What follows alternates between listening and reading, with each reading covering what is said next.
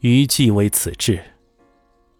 后五年，武器来归，时至轩中，从余问古事，或评己学书。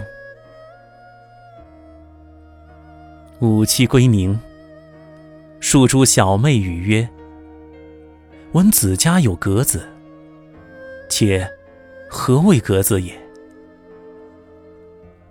其后六年，吾妻死，事坏不休。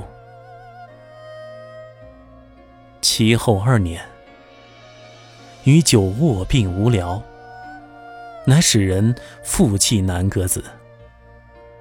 其志稍印于前，然自后余多在外，不常居。庭有枇杷树，吾妻死之年所手植也，今已亭亭如盖矣。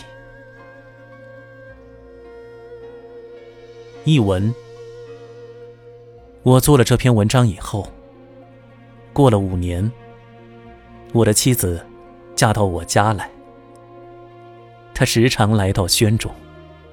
向我问一些旧时的事情，有时伏在桌旁学写字。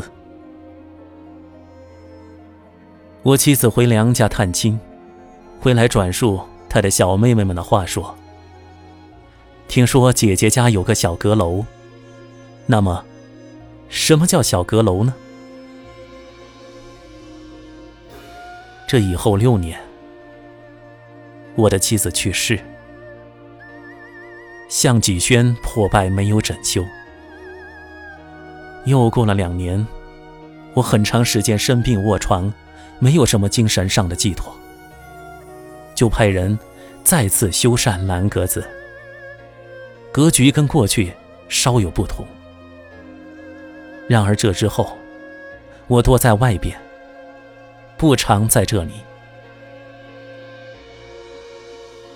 庭院中有一株枇杷树，是我妻子去世那年她亲手种植的。如今已经高高挺立着，枝叶繁茂，像伞一样了。